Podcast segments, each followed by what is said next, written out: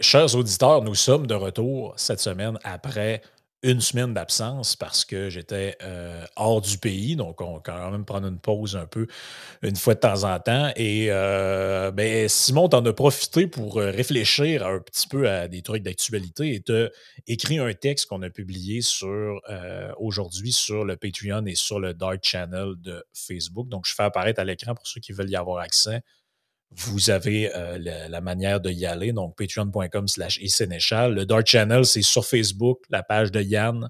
Vous allez, vous avez une section devenir contributeur, puis moyennant comme une pièce et quelques par mois, vous avez mes textes, ceux de Simon, euh, puis vous pouvez interagir entre vous autres. Plein de gens postent des, des memes, des affaires. Fait que ça, c'est, c'est quand même le fun. À l'abri des gens désagréables. Bon, fait que ça, c'est quand même, euh, c'est quand même le fun. Et puis, dans le texte d'aujourd'hui, tu parles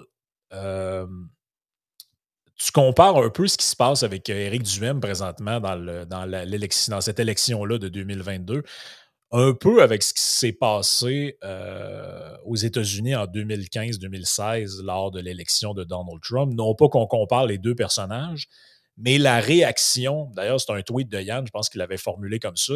Est-ce que Duhem et Trump? Non. Est-ce que la réaction euh, des, médias face à Eric Duhem ressemble à celle des médias face à, Donald Trump? La réponse est oui. Et là, tu, disais, il, commence à y avoir un Duhem derangement syndrome, comme un peu on parlait du Trump derangement syndrome, qui, en réalité, à un moment donné, tu as l'impression, tu dis, euh, demain matin, Duhem donne ses deux reins à un réfugié syrien euh, transsexuel, puis ça ne sera pas correct encore. Tu dis, il y, a toujours un peu un problème. Même, euh, j'ai vu l'autre fois qu'il souhaitait bonne fête à son père ou qu'il y avait un, post avec sa chienne ou je sais pas. Puis même là-dessus, les gens trouvent le moyen de chialer. De, de, dire Ah, c'est de la politique, ah, c'est ci, ah, c'est ça. Il y a toujours un peu quelque chose qui, euh, qui on dirait. Puis on ne peut pas s'empêcher d'y voir un peu là-dedans une forme de. Je te dis en, pré-show, puis je, te, fais commenter après, là, mais moi, j'ai l'impression que c'est une forme de jalousie. Une forme de jalousie qui euh, s'exprime par le fait que tu as certains partis politiques qui sont là depuis 10, 12 ans, 60, 40 euh, ans, 50 ans, 150 ans dans certains cas, et eux ne font que stagner et dégringoler dans les intentions de vote. Puis tu as un parti qui arrive avec euh, qui, à toute fin pratique, n'existait pas il y a 2-3 ans, et qui là passe de 1 à 18% 20% selon certains sondages. Et là, ils ne savent pas pourquoi ça arrive. Donc, la meilleure solution qu'on a à faire, c'est d'attaquer, d'essayer de ridiculiser les pas dedans, les édentés, les ci, les ça. Maintenant, il y a un examen de conscience à faire en arrière de tout ça. Ben oui, c'est ça. Moi, je, moi, je, considère que c'est une forme d'incapacité d'introspection parce que d'avoir ce genre de réaction-là de la part de ces partis politiques-là. Parce que c'est juste c'est toujours plus facile de disqualifier ton adversaire en disant que c'est des ci, c'est des ça. Tu sais, la réaction des, des, médias pendant ton absence, puis même un peu avant que tu partes, j'ai entendu différents extraits de Paul Arcan au 98.5 parlant du PCQ, puis de ses membres, puis de ses supporters. Euh, c'était pas chic, c'était tout des fêlés, c'est tout des ci, c'est tout des ça. Tu dis, un peu. Si on fait juste se limiter aux 60 000 membres ou à peu près du PCQ, c'est exceptionnel, parce qu'avant l'arrivée d'Éric Duhem, cette partie-là, il était aux alentours de 500 membres. On a déjà discuté à différentes occasions, puis euh, Yann et toi, on avait parlé aussi. C'est sûr qu'au sein des membres du PCQ, tu vas en avoir des gens qui, qui croient à des choses un peu bizarres, comme tu en as dans tous les partis d'ailleurs. Mais de là à dire que c'est tous ou à peu près majoritairement des euh, comme il y en a un à un moment donné qui m'avait dit que c'était, on s'en rappelle, il y en a quelqu'un dans les médias qui m'avait dit à un moment donné que c'était un parti composé de négationnistes de la pandémie. Tu dis, ouais, non, t'as peu, là. Mais c'est ça, c'est que c'est beaucoup plus facile de faire un peu comme Hillary Clinton avait fait en 2015, je crois, euh, avant l'élection de 2016, de dire que c'est des déplorables, ceux qui appuient Donald Trump. Ben, c'est facile de dire que ceux qui appuient Eric Duhem, c'est des tarés, plutôt que de se questionner sur le ben, pourquoi qu'Éric Duhem c'est sûr que ce n'est pas lui qui domine dans les sondages présentement, mais comment ça se fait que le PCQ d'Éric Duhem arrive à se positionner d'une manière avantageuse, comme c'est le cas en ce moment?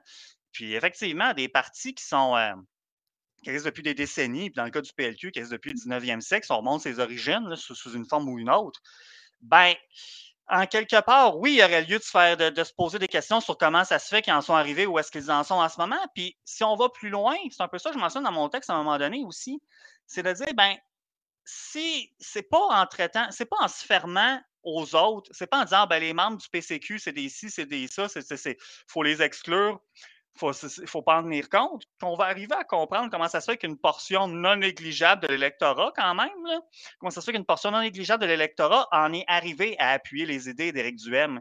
Tu as eu quelques mmh textes dans les médias en fin de semaine qui en ont euh, parlé. Euh, je crois, je pense notamment à un texte d'Emmanuel Latraverse qui disait bon, Éric Duhem n'est pas responsable de tous les débordements violents qu'il y a eu depuis le déclenchement de la campagne.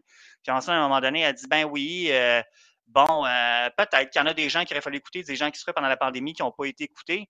Ben, les partis politiques, là, les partis politiques frustrés en ce moment, ben, ils n'ont pas l'air d'avoir cette prise de conscience-là. C'est un, peu, un peu désolant, honnêtement. Ben, c'est un peu désolant, c'est surtout que le message qu'on a envie de leur envoyer à un moment donné, c'est CAC, PQ, PLQ, QS. Euh, si le PCQ est passé de 1 à 18% c'est que les gens qui le composent aujourd'hui et qui ont l'intention de voter pour eux, avant, ils ont voté pour vous. Donc, vous traitez vos propres anciens électeurs de tarés. C'est ça qu'il faut comprendre. Après ça, il ne faudrait pas s'étonner de, s'apercevoir qu'ils n'ont pas l'intention de retourner chez vous. Parce qu'à la limite, quelqu'un pourrait avoir, euh, tu sais, au PQ, il appelait ça les brebis égarées.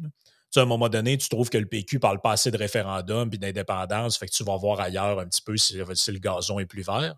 À un moment donné, tu te dis, finalement, QS, euh, c'est trop multiculturaliste pour moi, fait que je reviens au bercail, je reviens au PQ. Mais les gens qui sont partis, parce qu'il y en a, de QS, du PQ, des libéraux et de la CAQ pour s'en aller chez Éric Duhem, ils l'ont fait pour une raison. La raison, c'est que les préoccupations qu'ils ont, vous ne les prenez pas en compte et vous ne leur parlez plus. Et si vous ne faites que baisser, c'est parce que vous avez méprisé ces gens-là. Et c'est pas en les méprisant qu'ils vont revenir. C'est moi, c'est d'un point de vue stratégique, j'ai de la misère un peu à comprendre comment ces gens-là peuvent attaquer cette frange-là de l'électorat alors que c'est des électeurs qu'ils ont perdus eux-mêmes. C'est euh, moi, je trouve ça, euh, d'un point de vue euh, stratégique, je trouve ça tellement ridicule. Moi, mettons, si j'étais le PLQ, je dirais, écoutez, je le sais que c'est séduisant le discours de, de M. Duhem pour certains d'entre vous, mais il faut que vous réalisiez que le seul parti dans l'histoire du Québec qui a réellement proposé des baisses d'impôts et plus de liberté individuelle, c'est le Parti libéral. C'est nous qui est la vraie alternative à la CAQ. Pas d'aller cracher sur ces gens-là comme l'a fait euh, des députés dont je nommerai pas le nom, en allant dire que c'est des, du monde un peu, euh, un peu taré, là, comme tu disais. Ouais, mais c'est parce que les, c'est parce que les le groupe de tarés augmente et le groupe de vos supporters diminue. Fait que là, de deux choses l'une, c'est exactement ce que tu disais par rapport à Hillary Clinton. C'est que tu essaies de. Le vote se sépare en deux, tu es en train de perdre, et tu dis les gens qui sont pas pour moi, c'est tous des débiles. Ouais, mais c'est parce que si tu insultes les gens, comment tu penses qu'ils vont venir chez vous? Ben, en fait, c'est ça, ça, revient à l'expression qui dit on n'attire pas une mouche avec du vinaigre. Bien évidemment, les supporters du PCQ, je ne considère pas que c'est des mouches, quoique certains partis semblent quasiment penser ça, avoir les déclarations, dont euh, mmh. justement une députée qu'on ne nommera pas. Là. Mais parlant de stratégie, surtout dans le cas du PLQ, puis du PQ, je pense que je pense que QS sont pas mal où est-ce qu'ils étaient côté organisation. je pense que ça s'est maintenu. J'ai pas beaucoup de in de ce côté-là, mais à tout le moins du côté du PLQ, puis le PQ était tellement dans le trouble au déclenchement d'élection que c'est un peu la même chose. On a parlé, toi et moi, dans, le précédent édito. Je veux dire, le PLQ a perdu beaucoup de gens de qualité dans son entourage. D'une part, des gens d'expérience dans sa députation, dans, puis dans son organisation aussi. quand, quand, tu disais, ben, je m'interroge un peu sur c'est quoi la stratégie, ben, je pense qu'on pourrait faire, on pourrait quasiment dire, est-ce qu'il y a une stratégie ou est-ce qu'il y a est-ce qu'il reste encore des, un nombre intéressant de stratèges de qualité au PLQ? Puis c'est un peu la même chose au PQ, quoi que ça a peut-être commencé un peu plus tôt, leur problème à ce niveau-là. Puis ça donne ce que ça donne. Surtout qu'en plus, au PLQ, il y a clairement une volonté de renier son passé. On a pris fortement distance du gouvernement, du gouvernement Couillard, l'époque de Jean Charest avec la, la régénérie de ben l'État, ça, ça bien évidemment, on sait que ça ne s'est pas vraiment opéré, mais quand même, toutes ces idées-là, je veux dire, on ne veut plus en parler d'aucune manière.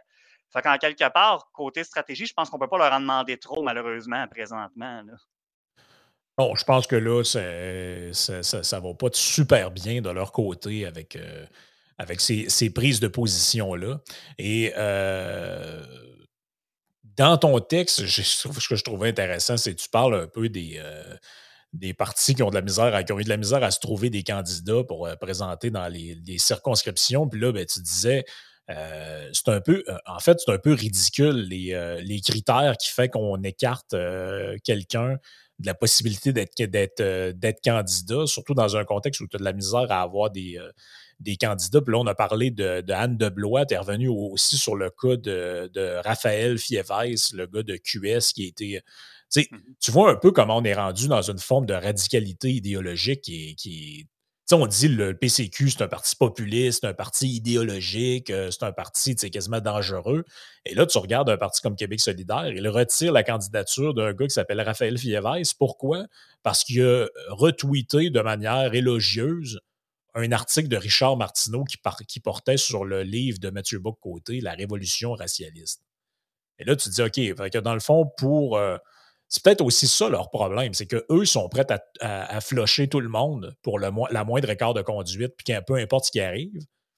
Et ils voient Éric Duhem qui, bon, à part si quelqu'un dérape complètement, va pardonner ou entre guillemets passer par-dessus des, propos euh, divergents des siens de la part de certains candidats en disant ben écoutez, euh, c'est pas une secte ici, c'est un parti politique, donc les gens ont le droit de s'exprimer, puis euh, tant que ça c'est pas des affaires graves, en fait, eux, ce qu'ils auraient voulu, ils ont l'air fâchés de ça. Ce qu'ils auraient voulu, c'est qu'ils garochent euh, Karim El Ayoubi en dessous de l'autobus, euh, Roy Epen, euh, nomme, tous les candidats que tu veux, qui ont eu des, déclarations, des fois, qui ont été pris hors contexte ou qui ont, ont pu porter à, confusion ou à être interprétés d'une drôle de manière.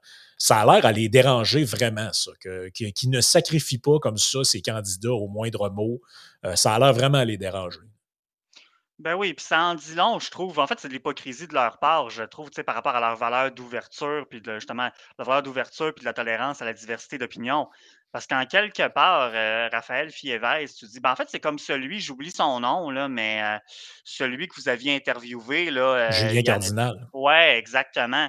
Lui ici, il a été écarté pour des raisons, finalement. Tu dis son propos en tout cas, de, mon humble avis, puis je crois que c'est l'avis de plusieurs gens qui nous écoutent, puis même probablement parmi ceux qui ne nous écoutent pas, il n'y a rien de particulier, il y, a, rien de choquant dans son propos. On pouvait ou pas être d'accord, comme Raphaël Fievès. Moi, moi personnellement, c'est sûr, je ne suis pas un militant de QS, mais je me dis, bon, moi, je ne suis pas un grand fan de Richard Martineau ni de Mathieu Bock-Côté rendu là.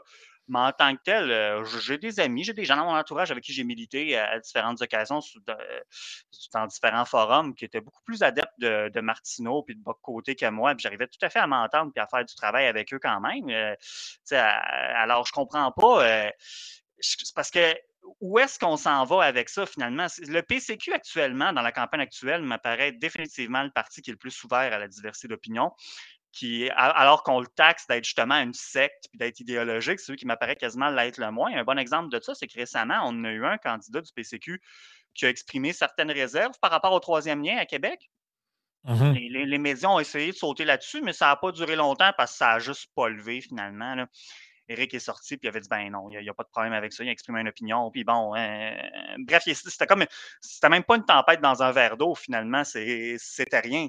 Mais là, c'est parce que tu dis, tu sais, un peu comme j'écrivais dans le texte, chaque parti politique, puis je vais mettre ça plus large, chaque, organisation devrait avoir le loisir de décider si telle ou telle personne rejoint ses valeurs, euh, si, si, c'est la personne la plus apte ou si elle est suffisamment apte à représenter, à agir comme ambassadeur les idées qu'elle prétend véhiculer. C'est pour ça, par exemple, l'image que j'avais en tête, je ne me suis pas éternisé là-dessus dans le texte, mais l'image que j'avais en tête, c'est par exemple des compagnies, c'est des vêtements de sport qui font affaire avec tel ou tel athlète. Puis à un moment donné, tel, cet athlète-là peut faire une déclaration qu'ils ne font pas leur affaire puis le mettre de côté. Ben, je dis, bon, là, en autant que ce processus-là de, sélectionner quelqu'un que tu penses qui correspond à ton image se fait d'une manière exemple de discrimination, j'ai pas trop de problème. Par exemple, mais par contre, une fois que ça s'est dit, c'est qu'à un moment donné, il va falloir être conscient que c'est pas de même qu'on réussit à, à, cotériser nos plaies, qu'on réussit comme à, à euh, réparer les ponts qui sont ben séparés entre nous dans l'espace public, notamment depuis la pandémie, mais ça commençait à dater d'avant. Je veux dire, aux États-Unis, c'était pire qu'ici. Quoique là, actuellement, je trouve justement avec la pandémie, encore une fois, ça ne va pas très bien, le côté du climat de dissension au Québec. tu dis, OK, vous avez le droit de le faire, Mais à un moment donné, si vous voulez justement appeler à, un plus grand nombre de gens plutôt qu'au plus petit nombre, puis les sondages le démontrent, si on revient à nos chers partis PLQ, PQ, QS, il y a une raison pourquoi ils sont stallés là en quelque part. Ben, c'est parce que c'est plus des partis qui semblent être à vocation d'appeler au plus grand nombre, finalement, d'essayer comme d'essayer d'être. En fait, le terme en fait, ça semble plus être à la mode, malheureusement, le terme de l'idée d'être rassembleur. on accuse Eric Duhem de se camper dans l'idéologie. Pourtant, s'il y en a un, justement, moi, j'ai suivi ses lives Facebook pendant la pandémie, ses déclarations. Puis lui, il disait justement, il disait c'était le temps de s'unir et pas de se diviser c'est pas des thèmes qui sont repris par les autres partis politiques, puis certainement pas par la CAQ non plus d'ailleurs. Je sais qu'il a essayé le go récemment de spinner la liberté. Je ne sais plus si c'était parti à ce moment-là, mais quand il a dit que je sais à quel point que la liberté c'était important, c'était euh, récemment, c'était quand même bien drôle. Là. En beau, soit de mémoire. Oui, ouais, c'est ça, exactement. Mais tu sais, si on est sérieux, je veux dire, non, ces gens-là, euh, ils ont l'air d'être campés dans leurs idées, puis ben, ça aura le résultat que ça aura finalement. Ah non, c'est clair. Et là, la nouvelle spin anti-duem, c'est euh, il a été invité dans le podcast de Jordan Peterson. Ce gars-là, c'est un fou. Là, tu dis, attendez une seconde. Euh, on peut aimer ou pas Jordan Peterson, c'est pas ça la question. Mais le gars, c'est un psychologue clinicien qui a, des, qui son doctorat en psychologie. Il a été professeur associé au département de psycho de l'Université de Harvard. Depuis 1998, il est prof de psycho à l'Université de Toronto. Il y a des millions de personnes qui le suivent sur Internet. Il a vendu des millions de copies, en tout cas au-dessus d'un million de copies de son livre 12 Rules for Life, An Antidote to Chaos.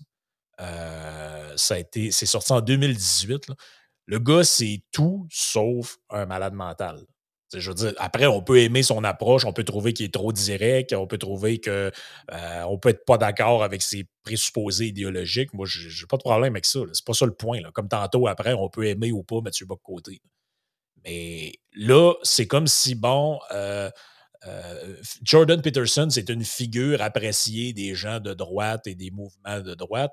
Donc là, euh, Eric, nous autres, on l'aime pas. Fait que là, Éric Duhem est allé là. Donc, ça, là, je sais pas trop, ça devrait le disqualifier parce qu'il est allé là. Alors qu'à un moment donné, tu te dis, mais c'est quoi, je comprends pas le rapport qu'ont ces gens-là. C'est comme si, si tu vas répondre aux questions d'Anne-Marie Dussault, de Céline Galipo dans une émission à Radio-Canada, ça voudrait pas dire que tu es d'accord avec ce qu'eux disent dans l'émission et avec leur leur point de vue. Mais si tu vas sur un autre média, mettons, si tu viens dans notre podcast ou si tu vas parler avec Jordan Peterson, ça veut dire que tu es un pro Peterson ou tu es un pro Yann Frank ou tu es un pro. Je comprends pas cette affaire-là. Comme si dans la vie, on ne pouvait pas utiliser des plateformes pour. Euh, nonobstant le fait qu'il n'y a pas à être cancellé parce qu'il parle à Jordan Peterson, c'est comme si personne avait euh, considérer l'option que ben, il va là parce que c'est une grosse tribune, écoutée entre autres beaucoup par la communauté anglophone, et essaie de faire des percées dans ces comtés-là. Et that's it, all. ça, me paraît vraiment être une vue de l'esprit, cette affaire-là, là, qui, rentre directement dans ce que tu disais avec le, le Duem Derangement Syndrome. Dans le fond, il, là, c'est, vu que c'est lui qui fait ça, là, pas, là ça n'a pas de bon sens. Alors que je suis pas mal sûr qu'ils seraient tous extrêmement heureux de savoir que PSPP a été invité dans ce podcast-là ou Dominique Anglade. Ben oui, ben en quelque part, je trouve que ça, témoigne de.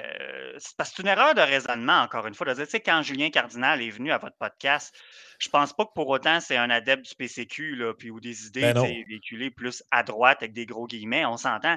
Je trouve qu'en quelque part, c'est une erreur de raisonnement, puis ça témoigne aussi peut-être jusqu'à un certain point des, d'une certaine faiblesse intellectuelle d'aller vers des conclusions aussi faciles que celle-là. Quoi qu'encore, quoi qu'il faut dire aussi, peut-être justement, c'est peut-être simplement que c'est trop facile d'essayer de canceller quelqu'un sur la base de Ah, ben, t'es allé à tel podcast, t'es allé à telle émission, donc, tu sais, finalement, ça revient à du gros, euh, à du, du, gros comme le bras, finalement.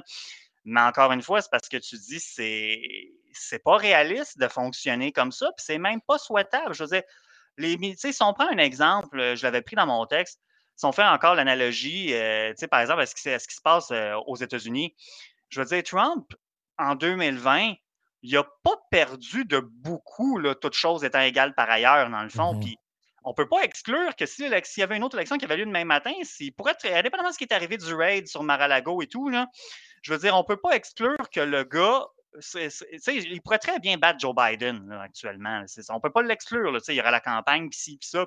Mais ce n'est pas une candidature qui serait complètement par rapport, que tu dis non, il n'y a, aucun support, il est nowhere. Il, pourrait, il pourrait battre Joe Biden. Il pourrait revenir président. On va voir ce qui va arriver avec ça. Mais ce que je veux dire, c'est que est-ce qu'on pourrait réellement envisager disqualifier, voire canceller tous les gens qui, de près ou de loin, ont manifesté une forme d'appui à Trump, ou du moins ne rejette pas tout ce qui vient systématiquement de tout, ce qui vient de Trump. Parce que je me dis à un moment donné, encore une fois, en se fermant sur autant de gens, ben c'est pas de même qu'on va arriver à les comprendre. Puis ultimement, si on veut peut-être les ramener de notre bord à un moment donné, ben c'est pas, pas la bonne manière de s'y prendre. Puis je veux dire, moi, personnellement, je l'ai déjà dit, je suis pas un grand fan de Trump. En même temps, moi, quelqu'un qui me dirait ben j'ai voté pour Trump ou j'aurais voté pour Trump pour telle ou telle raison, ben, c'est pas quelque chose qui me choque en tant que tel. Moi, je, suis plutôt curieux de comprendre c'est quoi la pensée de cette personne-là, puis de savoir c'est quoi qu'il y a derrière cette idée-là. Parce que c'était une des raisons qui avait été invoquée pour écarter Anne de Blois au PLQ, c'est que dans un de ses tweets, elle disait qu'en août 2020, elle disait c'était avant l'élection de, novembre, en août 2000, américaine de novembre 2020, au mois d'août, elle disait ah, ben j'aurais voté pour Trump, je voterai pour Trump. OK, so what? C'est quoi? C'est un crime, ça, dans le fond? Puis là, on va pourchasser aussi tous ceux qui ont supporté Pierre Poilievre. On va pourchasser tous ceux qui ont. Mais qu'est-ce que c'est que ça, que cette vision-là de la, démocratie? Écoutez, tu sais, moi, que si vous me dites demain matin, hey, il y a un parti politique qui se présente à telle place, il propose d'instaurer l'esclavage s'ils sont élus, il propose de mettre des gens dans des camps, il propose de. Tu sais, là, je peux comprendre que tu dises, OK, moi, je veux. Tous ceux qui ont supporté ça, c'est out. Mais là, on parle de des options démocratiques légitimes dans le cas de quelqu'un qui a été élu, été élu président des États-Unis. Que ça vous plaise ou pas, il l'a été. Il était là pendant quatre ans, il a été élu, puis il a fait des réformes. Après, on peut être pour, on peut être contre, mais ça a existé. Ça a été le cas. Il y a eu plus de légitimité démocratique que beaucoup de gens qui, aujourd'hui, œuvrent dans des petits partis marginaux qui ne prendront pas le pouvoir. Donc là, à un moment donné, il faut arrêter de délirer. C'est, euh, je, veux dire, demain, euh, ces options-là sont légitimes d'un point de vue démocratique. On peut ne pas aimer ça, on peut être, pas en, on peut être en désaccord. À un moment donné, il faut arrêter. Là, là c'est, Trump, à un moment donné, il va falloir que les gens reviennent. Il n'est plus là, puis il sera peut-être plus là non plus. Là. Fait que là, c'est parce que là, c'est le nouveau liner, c'est ça. C'est ah, Duhem et Poiliev, c'est les mini-Trump. Là, tu te dis, mais là, euh, à un moment donné, c'est. Puis même si c'était le cas, c'est quoi le problème? Quel est le problème avec ça? C'est comme si je disais, ben, euh, GND, c'est un mini Mélenchon ou un mini Bernie Sanders. OK, mais c'est quoi, quel est le problème? Ben, c'est que c'est mais encore. C'est ça, c'est parce qu'il faut étayer. Une fois que tu dis ça, tu sais, OK, mais quel est le problème? Puis surtout aussi, c'est aussi une forme d'hypocrisie ou à tout le moins de double standard. C'est que, tu sais, qu'est-ce qu'on reprochait beaucoup à Trump en politique intérieure? Ben, notamment tout ce qui était la gestion de l'immigration, gestion des frontières, le mur, euh, il y avait l'histoire aussi, on a vu des fois des familles de migrants, ça passait par la frontière mexicaine, puis il y avait des, comment ces gens-là étaient détenus, la séparation des familles, c'était pas toujours chic, ça j'en conviens. Mais d'une part, le mur, Biden, je pense qu'il a annoncé récemment, il y a une section du mur qui a continué sur les démocrates, mmh c'est pas parce que c'était un projet qui avait déjà été enclenché sous Trump, puis plutôt que de l'arrêter, tu dis bon, on va le laisser aller, c'est qu'il y a comme une nouvelle section de mur qui a été annoncée. Tout ce qui est des histoires de séparation des familles et tout ça, ça ne s'est pas amélioré. Je pense même que ça avait commencé sous Trump. Il me semble que même vers la fin d'Obama, oui, oui, c'est ça. Puis Kamala Harris, elle pas plus, elle, s'est pas plus déplacée dans le sud des États-Unis. Elle a pas, tu sais, je veux dire, il n'y a, rien de, tu sais, je veux dire, c'est pas, il n'y a pas eu de changement. Tu sais, oui, il y a des différences dans la gestion de l'administration démocrate et l'administration républicaine, mais il y a bien des affaires qu'on reprochait à l'un ou à l'autre. qu'on reprochait à l'un, qu'on reproche plus à l'autre, finalement. Puis aussi, encore une fois, oui, quelque chose qui m'apparaît déterminant quand on fait un raisonnement, c'est de dire, ben, c'est quoi la perspective? Encore une fois, Trump, là, c'est pas c'est pas, pas parfait, je suis pas un fan, mais quelqu'un qui, qui se connaît moindrement en histoire des, dirigeants, des différents dirigeants politiques du 20e siècle. Puis je pense même pas au cas classique, genre euh, Hitler, Staline, Mao. Là, allez lire sur les différents, ou allez vous renseigner sur différents dirigeants africains euh, qui ont eu suite à la décolonisation et tout ça. Je veux dire, euh, c'est vraiment pas du même ordre. Là, c'est vrai. Là, il y avait des gens vraiment pas chics que je pourrais comprendre de dire, ben OK, ces gens-là, si tu les as appuyés, je voudrais, je voudrais me distancer. Mais je veux dire, Trump, malgré tous ses défauts, malgré son manque de classe, malgré ses politiques, des fois qui étaient peut-être mal avisées, quoi qu'il n'est pas responsable de tous les maux, je pense, on se rappelle en 2016-2017, on disait que ce serait la fin du monde puis que les États-Unis allaient s'effondrer. Ben oui. Évidemment, bon, c'est pas arrivé, tu sais. C'est encore... le même discours qu'on a aujourd'hui. Hein. C'est si mm devient chef du PCC, le parti va exploser. Puis s'il devient premier ministre du Canada, le monde va quasiment immigrer dans d'autres pays. Puis là, je voyais ce matin, là, on en a parlé dans, le podcast Mopian, euh, Gilles Brien qui dit que si, que si Duhem est élu, le Québec va flamber à cause des changements climatiques ou je sais pas quoi. C'est on est dans. parce qu'en plus, même, je pense que c'est aucunement productif pour eux parce qu'ils s'enferment dans une forme de, d'enflure verbale qui, confine au délire. Ça, vient que ça n'a plus aucun sens. Sur ce, euh, on, va, on va s'arrêter pour la, partie euh, qui est disponible pour tout le monde. on va continuer quelques instants sur Patreon. Donc, si vous voulez vous joindre à nous, sentez-vous libre de le faire sur, Yann, sur patreon.com slash i Sénéchal.